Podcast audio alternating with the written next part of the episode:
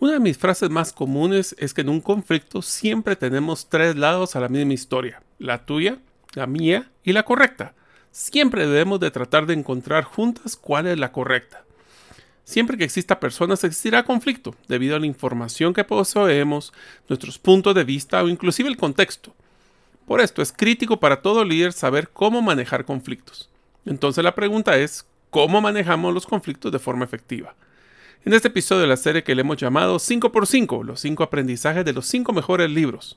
Los libros que veremos en este episodio relacionado al tema de manejo de conflictos son Conversaciones difíciles, cómo discutir lo, más, lo que más importa de Douglas Stone, Bruce Patton y Sheila Jean. La anatomía de la paz, resolviendo el corazón del conflicto, del Arbinger Institute. Conversaciones cruciales, herramientas para hablar cuando hay mucho en juego, de Kerry Patterson, Joseph Greene, Ron McKillen y Al Switzler. La caja de herramientas de resolución de conflictos, modelos y mapas para analizar, diagnosticar y resolver conflictos de Gary Forlong. Y finalmente el proceso de mediación, estrategias prácticas para poder resolver conflictos de Christopher Moore. Espero que les sea de mucho valor. Soy Mario López Salguero, ex ejecutivo del mundo corporativo, ahora emprendedor en múltiples industrias como la aceleración de negocios, salud y bienestar, autogestión de documentos legales y plataformas basadas en blockchain. Cuando inicié mis emprendimientos hubiera ahorrado mucho tiempo y dinero de poseer a mano las competencias gerenciales y herramientas prácticas para manejar y acelerar mis negocios. Mi forma de devolver un poco de las bendiciones que he recibido en mi vida es este podcast, Gerente de los Sueños, que se enfoca en temas prácticos simples, relevantes y que puedas implementar hoy mismo. Aprenderemos la metodología comprobada para manejar y acelerar tu negocio, usando la analogía que manejar un negocio es como manejar un carro. La carretera es las necesidades del cliente. La meta es nuestro plan estratégico. Las llantas delanteras es nuestro propósito y plan operativo. Las llantas traseras que nos dan tracción son las ventas y mercadeo. El motor es nuestro talento humano y lo que soporta el carro es el chasis con nuestras áreas de soporte. La gasolina que utilizamos para mover el carro es el flujo de caja. ¿Y quién mejor que el conductor como líder de la organización, acompañado de los pasajeros que son los stakeholders o partes integrales del negocio? Cada semana te damos contenido de valor para que ganes en la carrera carrera de los negocios y recuerda que mi sueño es que vivas tu vida con pasión, resiliencia y templanza. Iniciamos. Hola amigos, bienvenidos al episodio número 167 del podcast Gerente de los Sueños. Como saben, mi nombre es Mario López Salguero y Hong Kong fue una ciudad que conocí gracias a uno de mis trabajos y fue impresionante conocer una cultura tan diferente a la de nosotros. Deseo agradecerte que nos escuches el día de hoy. Si todavía no eres parte de la comunidad de los sueños, puedes hacerlo suscribiéndote a nuestros correos electrónicos, ingresando a la página gerente de los sueños.com en la sección de podcast o a través del listado de difusión en WhatsApp. Solo me tienes que mandar tu nombre al más 502, más 502 para aquellos que nos escuchan fuera de los muchos países que no es fuera de la frontera de Guatemala. Y el número de celular 5017-1018. Repito, 5017-1018. Hola amigos, bienvenidos al nuevo episodio del podcast Gerente de los Sueños, como saben, en donde les brindamos las herramientas prácticas y las competencias gerenciales para que ustedes, los líderes de impacto, cumplan sus sueños. Y hoy un tema que nosotros como líderes sabemos que toda la vida va a existir y es el conflicto. Cuando existen dos puntos de vista diferentes, dos personas que tienen información diferente, dos personas que tienen contextos diferentes de la misma situación, puede existir discusiones y conflictos. Yo siempre utilizo una frase que me gusta, que es, eh, para cada vez que hay un problema, tenemos que ver siempre los tres lados del problema. El tuyo, el mío y el correcto. Siempre debemos de buscar el correcto. Otro de los temas que hablamos cuando estábamos en el, en el episodio de comunicación, nos damos cuenta de que tenemos que tener una escucha pues activa y empática para poder eh, comprender el punto de vista de la otra persona. En este episodio seguimos la serie de 5x5, los 5 mejores aprendizajes de los 5 mejores libros, en este caso relacionados con el manejo de conflicto. Así que si están listos, aquí vamos a hablar de varios libros que les recomiendo fuertemente que compren o que lean a detalle. El primer libro que vamos a platicar se llama Conversaciones difíciles. Cómo discutir lo que más importa de Douglas Stone, Bruce Patton y Sheila Heen. Este libro proporcionará consejos prácticos sobre cómo elaborar conversaciones difíciles y conflictivas que nos va a tocar hacer. Y solo como paréntesis, una de las cosas que yo me he dado cuenta cuando manejamos eh, equipos de liderazgo es que eh, una de las cosas que caracteriza un buen líder es que no le tiene miedo al conflicto, no, lo evita. Yo sé que no es fácil, pero ese famoso a tomar el, el toro por los cuernos es sumamente importante, porque muchos líderes postergan el conflicto para evitar esa discusión y esas emociones, y lo que puede hacer es que puede exponenciar el conflicto. Esto es el libro que Conversaciones Difíciles nos va a ayudar no solo en la vida de trabajo, sino también en la vida personal. Los autores explican cómo manejar las emociones, los hechos y las identidades que están en juego durante estas conversaciones para lograr resultados positivos. El primer em, aprendizaje es enfocarse en las necesidades subyacentes. Los autores enfatizan la importancia de enfocarse en las necesidades subyacentes detrás de las posiciones rígidas de la otra parte en una conversación difícil. Las, esto, las necesidades subyacentes es lo que está atrás, no es lo que está pasando, sino cuál creemos que es la necesidad atrás de esa discusión o esa posición. ¿Qué es lo que la otra persona quiere? ¿Cómo es que lo vamos a poder priorizar? Esto nos puede ayudar a encontrar soluciones creativas y mutuamente satisfactorias. Lo mencionamos un poquito antes, el segundo aprendizaje es escuchar activamente. Y aquí hay una frase que también les recomiendo que tomen en cuenta. Traten de entender lo que las personas les dicen, no necesariamente cómo se lo dicen. El escuchar activamente tenemos también que comprender las posiciones y perspectivas, así como las necesidades de la otra persona. La empatía. Si nosotros logramos tener una buena empatía en una conversación, y aquí hay otra recomendación, otra frase que el que se enoja pierde, si nosotros tratamos de entender o tenemos esa, yo le diría un freno de mano a nuestras emociones cuando el cerebro empieza a tener un conflicto miramos un conflicto y tratamos de decir, ok, no voy a tratar de reaccionar de cómo es que las personas están eh, atacando o están teniendo emociones duras, sino lo que voy a hacer es tratar de entender lo que me están diciendo. Ese, ese, cambio de un modelo de cerebro emocional a un modelo lógico nos va a ayudar a que en los conflictos podamos salir adelante. Y por eso es tan importante el concepto de cuál es la información que tienen las personas, por qué llegaron a esa, a esa decisión o a ese punto de vista. Y a veces, otra frase interesante, podemos estar en acuerdo en estar en desacuerdo. A veces no tenemos que llegar a tener que convencer a la otra persona o imponer nuestra posición. Simplemente tenemos que aprender a que hay diferencias, puede ser que, no es, que estemos de acuerdo en que existen esas diferencias y llegar a un punto en común donde posiblemente ambos podamos ceder un poco. El tercer aprendizaje de este libro es mantener una actitud abierta. Si nos bloqueamos, no vamos a avanzar. Los autores animan a mantener una actitud abierta y curiosa preguntar más que decir. En un conflicto el que gana es el que más pregunta, pero una pregunta no sarcástica, una pregunta real de qué es lo que queremos entender de las personas. Tenemos que ser curiosos, especialmente en estas conversaciones difíciles, lo que nos va a ayudar a entender mejor a la otra parte y tal vez encontrar esas soluciones mutuamente satisfactorias. Si se dan cuenta, este episodio tiene ciertos aprendizajes similares al de negociación. El cuarto aprendizaje es comunicarse de manera efectiva, no solo es tratar de escuchar. Los autores destacan la importancia de comunicar de manera efectiva durante una conversación difícil. Si yo simplemente trato que el otro ceda y yo no cedo, difícilmente llegaremos a un punto de intermedio. Esta es una frase que dicen los americanos, meet me halfway, encontrémonos a medio camino. Tenemos que ser eh, muy perspicaces en cómo nos expresamos de una forma clara, especialmente relacionado a los pensamientos y sentimientos.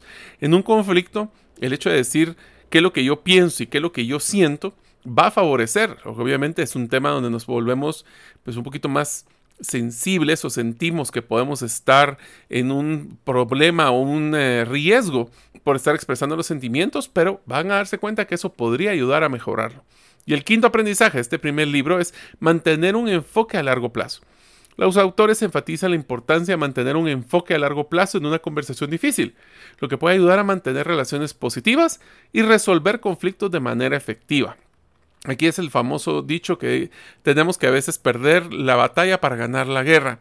Escojamos nuestras batallas, escojamos los conflictos. Yo no estoy diciendo que no tengamos conflictos o evitarlos, al contrario, si existen conflictos hay que hacer, eh, gestionarlos, pues no atacarlos, pero gestionarlos para poder evitar que esos escalen a ser conflictos mucho más grandes. El segundo libro que vamos a platicar se llama La anatomía de la paz, resolviendo el corazón del conflicto del Arbinger Institute. La anatomía de la paz presenta un enfoque innovador para abordar, y resolver conflictos, centrándose en cómo cambiar la forma que vemos a los demás y a nosotros mismos. El libro explora cómo nuestras actitudes y comportamientos pueden contribuir a la paz o al conflicto en nuestras relaciones. El primer aprendizaje es comprender la naturaleza humana. Los autores destacan la importancia de comprender esa naturaleza que somos de humanos y la forma que los conflictos surgen basado en a veces percepciones erróneas y las actitudes negativas que pueden existir hacia los demás. La naturaleza humana es ser, eh, cuestionar, eh, ser apático, eh, tener resistencia. Eso es natural. Pero si nosotros somos, de nuevo, los que pensamos más con el cerebro lógico que el emocional, comprenderemos que los humanos a veces actuamos de forma irracional y es donde puede existir conflictos. El segundo aprendizaje es mantener un enfoque en las necesidades. Este es uno de los aprendizajes que yo personalmente me gusta más. Los autores enfatizan la importancia de mantener un enfoque en las necesidades subyacentes o las necesidades de las personas detrás de las posiciones rígidas como mencionábamos anteriormente.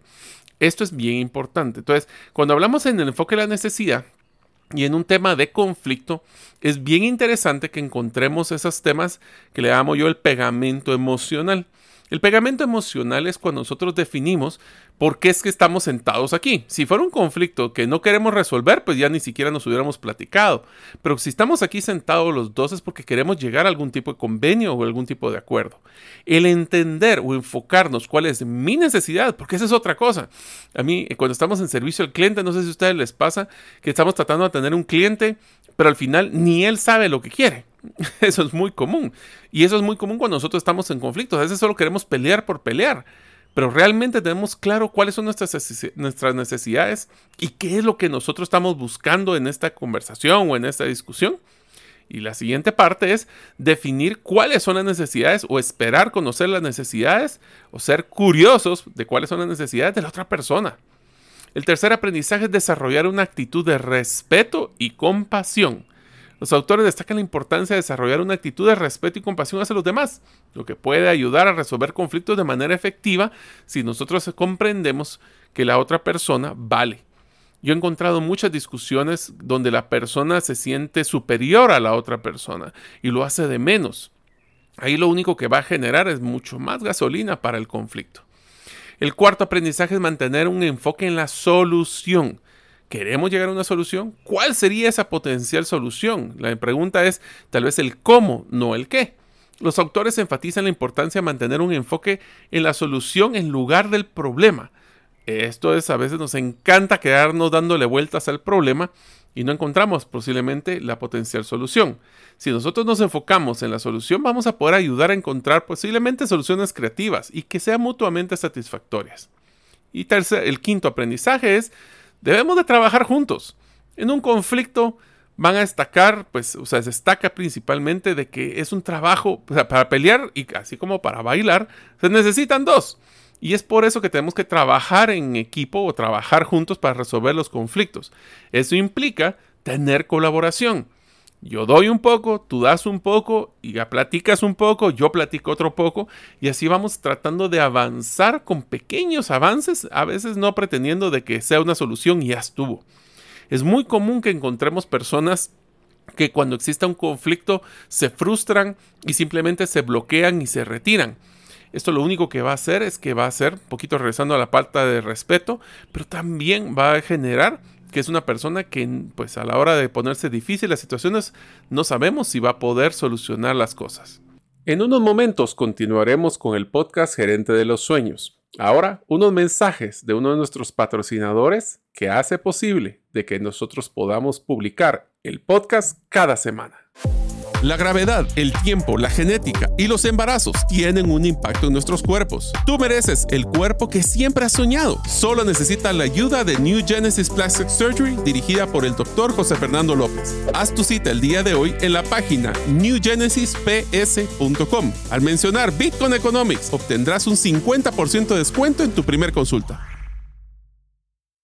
El tercer libro, Conversaciones Cruciales. Este libro les recomiendo mucho poder leerlo a detalle. Es una guía muy buena de un libro que nos va a enseñar a cómo manejar este tipo de discusiones y conversaciones difíciles. El libro se llama Conversaciones Cruciales, herramientas para hablar cuando hay mucho en juego. De los autores, Carrie Peterson, Patterson es, Joseph Greene, Ron Macmillan y Al Switzler. Se dan cuenta que solo son, con eso son cuatro autores, o sea que es un libro que sí tiene bastante contenido. Este libro ofrece técnicas y estrategias para manejar conversaciones cruciales, donde las emociones son intensas y los desacuerdos pueden escalar rápidamente.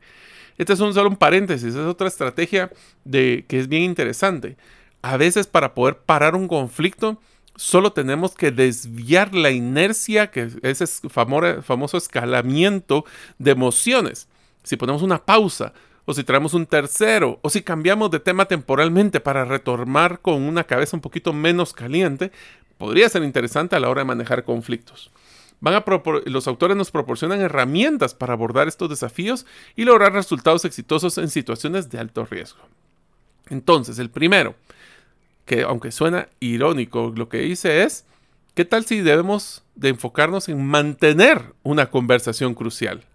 Los autores destacan la importancia de mantener esas conversaciones cruciales cuando las apuestas son altas, incluyendo la resolución de conflictos y la toma de decisiones importantes. En pocas palabras, no se vale simplemente postergar. El no tomar una decisión, el no atacar un conflicto es una decisión.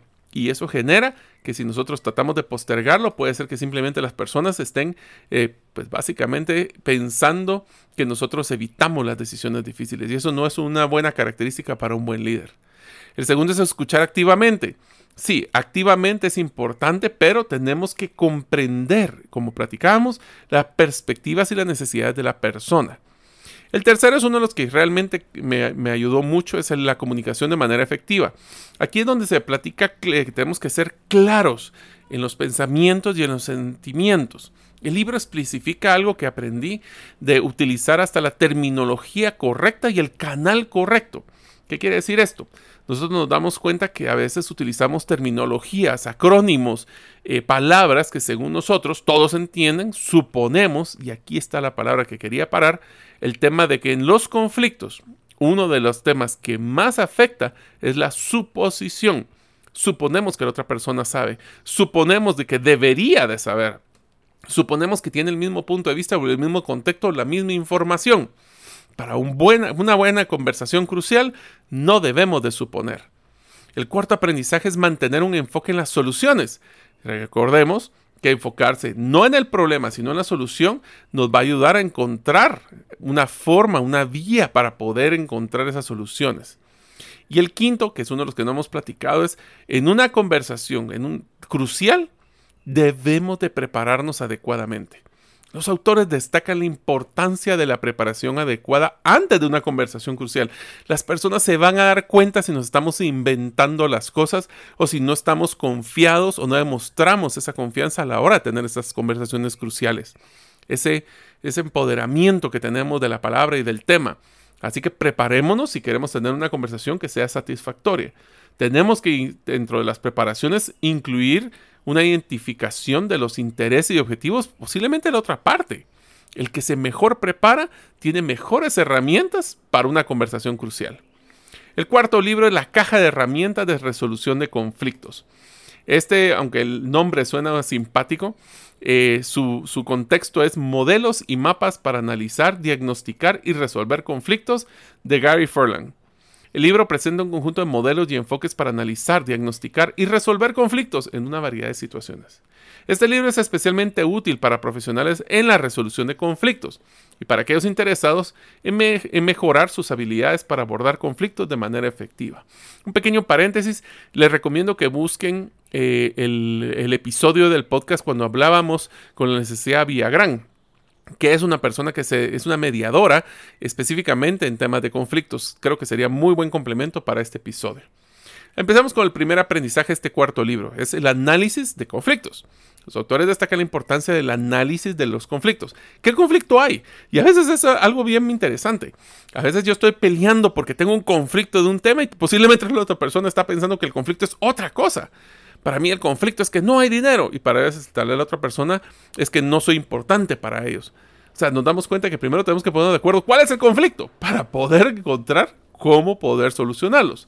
Y también tenemos que tomar en cuenta no solo cuál es el conflicto, o sea, para ver si estamos peleando la misma historia, sino también cuáles han sido los factores que han contribuido a llegar a este conflicto. Es un tema de desgaste, es un tema de falta de atención. Y lo voy a poner con un contexto que próximamente en un episodio hablaremos de evaluaciones de desempeño. Pero, por ejemplo, cómo tener esas conversaciones difíciles cuando alguien no está dando la talla. Pero de una forma que no sea regaño, sino que sea realmente una forma de retroalimentación para que pueda mejorar. El segundo aprendizaje son los modelos de resolución de conflictos. Los autores presentan diferentes modelos de resolución de conflictos, incluyendo, por ejemplo, el episodio de negociación, también la mediación y el arbitraje. ¿Esto qué significa? Pues obviamente en negociación pueden escuchar el episodio que hablamos recientemente, pero la mediación y el arbitraje son interesantes, que es tener una persona adicional, un tercero en discordia, el abogado del diablo que le llaman, para poder tener un punto de vista diferente. ¿Se recuerdan en los tres lados de la misma historia, el tuyo, el mío y el correcto? Pues ese correcto puede ser que sea un tercero. Una mediación es una persona, o un mediador es una persona que va a tratar de velar por los beneficios o los intereses de ambas partes. En el tema de arbitraje es porque va a tener una decisión que tomar sobre cuál es la persona o el tema correcto. Entonces, cualquiera de esos, negociación, mediación o arbitraje, nos va a ayudar a poder elegir la mejor opción para resolver un conflicto específico. Si estamos bloqueados, a veces vale la pena pedir ayuda. El tercer aprendizaje es cómo hacer los diagnósticos de los, de los conflictos. Los autores destacan la importancia del diagnóstico del conflicto para identificar las causas que están llevando al conflicto y determinar la mejor estrategia para resolver un conflicto. Aquí viene una de las estrategias que les recomiendo. Hacer un listado pequeño, una hoja, cuando están ustedes en estos problemas y sacar tres cosas. El primero es un listado de, primero empezar el título de qué es el conflicto que estamos teniendo o el conflicto que voy a manejar. El segundo, cuáles han sido los temas que nos han llevado a ese, conflicto. Y el tercero es cuáles son las potenciales soluciones tomando en cuenta de que quisiéramos tener una seleccionada que sea la ideal para nosotros. Recuerden, esto también aplica para la negociación. Entonces, si tenemos eso, vamos a entrar con herramientas muy poderosas a manejar esa, esa resolución de conflictos que de otra forma llegaríamos solo a ver qué emociones nos salen de primero. El cuarto aprendizaje es las habilidades de resolución de conflictos. Les recomiendo, y los autores recomiendan, el tema de practicar resolver eh, eh, conflictos. Yo sí les recomiendo que utilicen hasta juegos de mesa o utilizar eh, simulacros o escenarios o roleplay que le llaman, que es como hacer ejemplos. Les voy a contar una anécdota simpática. recientemente tuve la oportunidad de ayudar a una organización a pues, tener estas conversaciones de desempeño. Y una de las cosas que nos dimos cuenta, inclusive creo que era el taller de cómo poder despedir efectivamente, y le pedí a una persona que hiciera el rol de un, pues, un empleado, un colaborador que estaba sumamente enojado, enojado porque lo estaban despidiendo. La persona, aunque era un juego, que estaba despidiendo los asustó y casi se pone a llorar porque lo hizo, pues se le pasó un poquito la mano y lo hizo muy bien. El tema aquí es, si nosotros venimos y venimos preparados, venimos y hemos practicado, yo les recomiendo, uno de los conflictos más grandes que ustedes van a tener en su vida es el primer despido que tengan que realizar. Yo sé que no es como que vayan a practicar estar despidiendo, pero ¿qué tal si practican el proceso de la comunicación, el proceso de los temas que ustedes querían tocar? y todo lo que tiene que ver en el contexto de lo que o los escenarios que pudieran suceder de cómo reaccionarían las personas. Entonces se van a dar cuenta que van a estar mm, desarrollando esas habilidades de resolución de conflictos como menciona el libro. Y el quinto aprendizaje es el enfoque en soluciones. Eh, los autores, igual que los anteriores, enfatizan la importancia de mantener un enfoque en solución y no en el problema. Porque si no, no vamos a lograr encontrar, es, pues primero no vamos a encontrar solución porque no vamos a quedar trabados en los problemas. Pero también se valdría la pena compartir cuáles son mis, eh, mis mejores eh, opciones para poder resolver este tema. Me gustaría poder, vamos a poner un ejemplo, mejorar nuestras finanzas. ¿Qué tal? ¿Cómo se miraría eso? Si nosotros hemos hecho el detalle o solo queremos, hemos manejado una solución como un, un concepto general. ¿Hemos hecho la tarea para poder definir qué es lo que quiero? ¿O simplemente estamos pues, creando conflicto por crear conflicto? Y el quinto libro que vamos a hablar en esta serie 5x5 en el manejo de conflictos o resolución de conflictos es El proceso de mediación, estrategias prácticas para resolver conflictos de Christopher Moore. Este libro es una guía práctica y completa de procesos de mediación, proporcionando información detallada de cómo abordar y resolver conflictos utilizando técnicas, como mencionamos, de mediación. Dentro de las técnicas de mediación que se mencionan, el primer aprendizaje es, regresamos al memo, enfoque en soluciones. Tenemos que enfocarnos en este tipo de soluciones. Aquí viene una de las cosas que aprendí de este libro, y es que a veces las soluciones no son monovariables. ¿Qué quiere decir esto?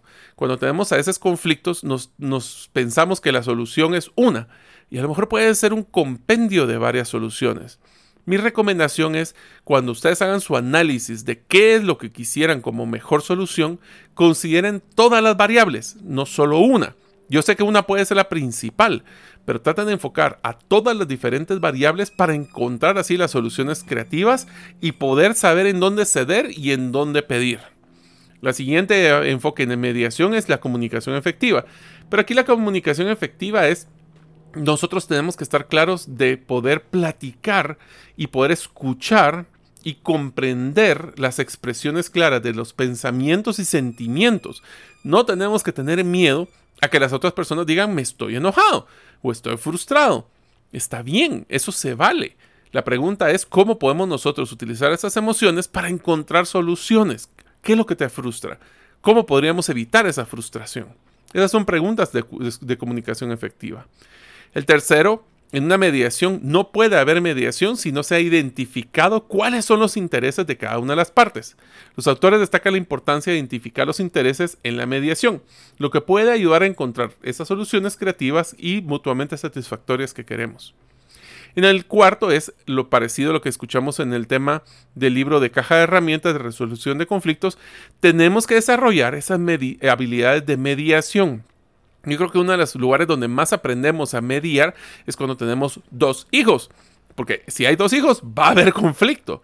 Y nosotros tenemos que hacer esa práctica de desarrollar las habilidades de mediación. Algunas de las características que tenemos o habilidades que tenemos que desarrollar como en el proceso de mediación incluyen, por ejemplo, la neutralidad. Esta es sumamente difícil. Y es, si nosotros somos invitados para mediar un conflicto, ¿Cómo evito tomar parte de una de las dos? Aunque por mucho que nos parezca, tenemos que ser ecuánimes, tenemos que ser balanceados en cómo escuchar y cómo poder darle su lugar a cada uno. Estemos o no estemos de acuerdo con lo que esté diciendo. La siguiente habilidad es la empatía, cómo nos ponemos en los zapatos del otro. Y la siguiente es la capacidad de guiar a las partes hacia soluciones mutuamente satisfactorias. Un buen mediador no es el que ayuda a llegar a un bloqueo más rápido es aquel que va encontrando, y, aquí viene una herramienta que les recomiendo mucho, es cuando se están bloqueando porque hay un conflicto, traten de recordar constantemente lo que ya han acordado, lo que han ganado y lo que los lleva a estar ahí juntos. Porque en el momento que nosotros reponemos ese contexto, hacemos un reenfoque del contexto, nos damos cuenta de que encontramos más de lo que hemos logrado que lo que nos separa. Y el último aprendizaje de este quinto libro es el enfoque a las relaciones. Tenemos que estar claros de que el conflicto es naturaleza humana, pero tenemos que estar claros que los conflictos van a tener que solucionarse, van a tener que buscarse eh, mejorar siempre y cuando estemos enfocados a que queremos mantener y mejorar las relaciones entre las partes. Esto suena como que si fuera consejo matrimonial, pero lo importante aquí es que tenemos que estar claros que si queremos tener relaciones positivas, debemos de tener buenos conflictos. Yo no estoy diciendo que no tengan conflictos, solo tengan mejores, para que así puedan, porque parte de la innovación, les voy a ser sincero, el conflicto es una de las partes esenciales para poder innovar en las empresas. Porque si todos estamos de acuerdo en lo mismo, ¿en qué momento vamos a hacer las cosas diferentes? El conflicto es esencial un conflicto positivo, es esencial para la innovación y la mejora en constante de las empresas. Así que en vez de pensar cómo tenemos que evitar conflictos, ¿qué tal si empezamos a enfocarnos a tener mejores conflictos para mejores empresas? Espero que les haya gustado esta serie. Seguimos en la serie de 5x5 y nos vemos la próxima semana. Muchas gracias por escuchar este episodio del podcast Gerente de los Sueños. Recuerda que si deseas recibir la infografía de este episodio, solo debes hacerlo inscribiéndote en la comunidad de los sueños en la página gerentedelosueños.com o enviando tu nombre al WhatsApp del teléfono más 502 50 17 10 18. Nos vemos en el próximo episodio y que tus sueños de esta semana se vuelvan una realidad.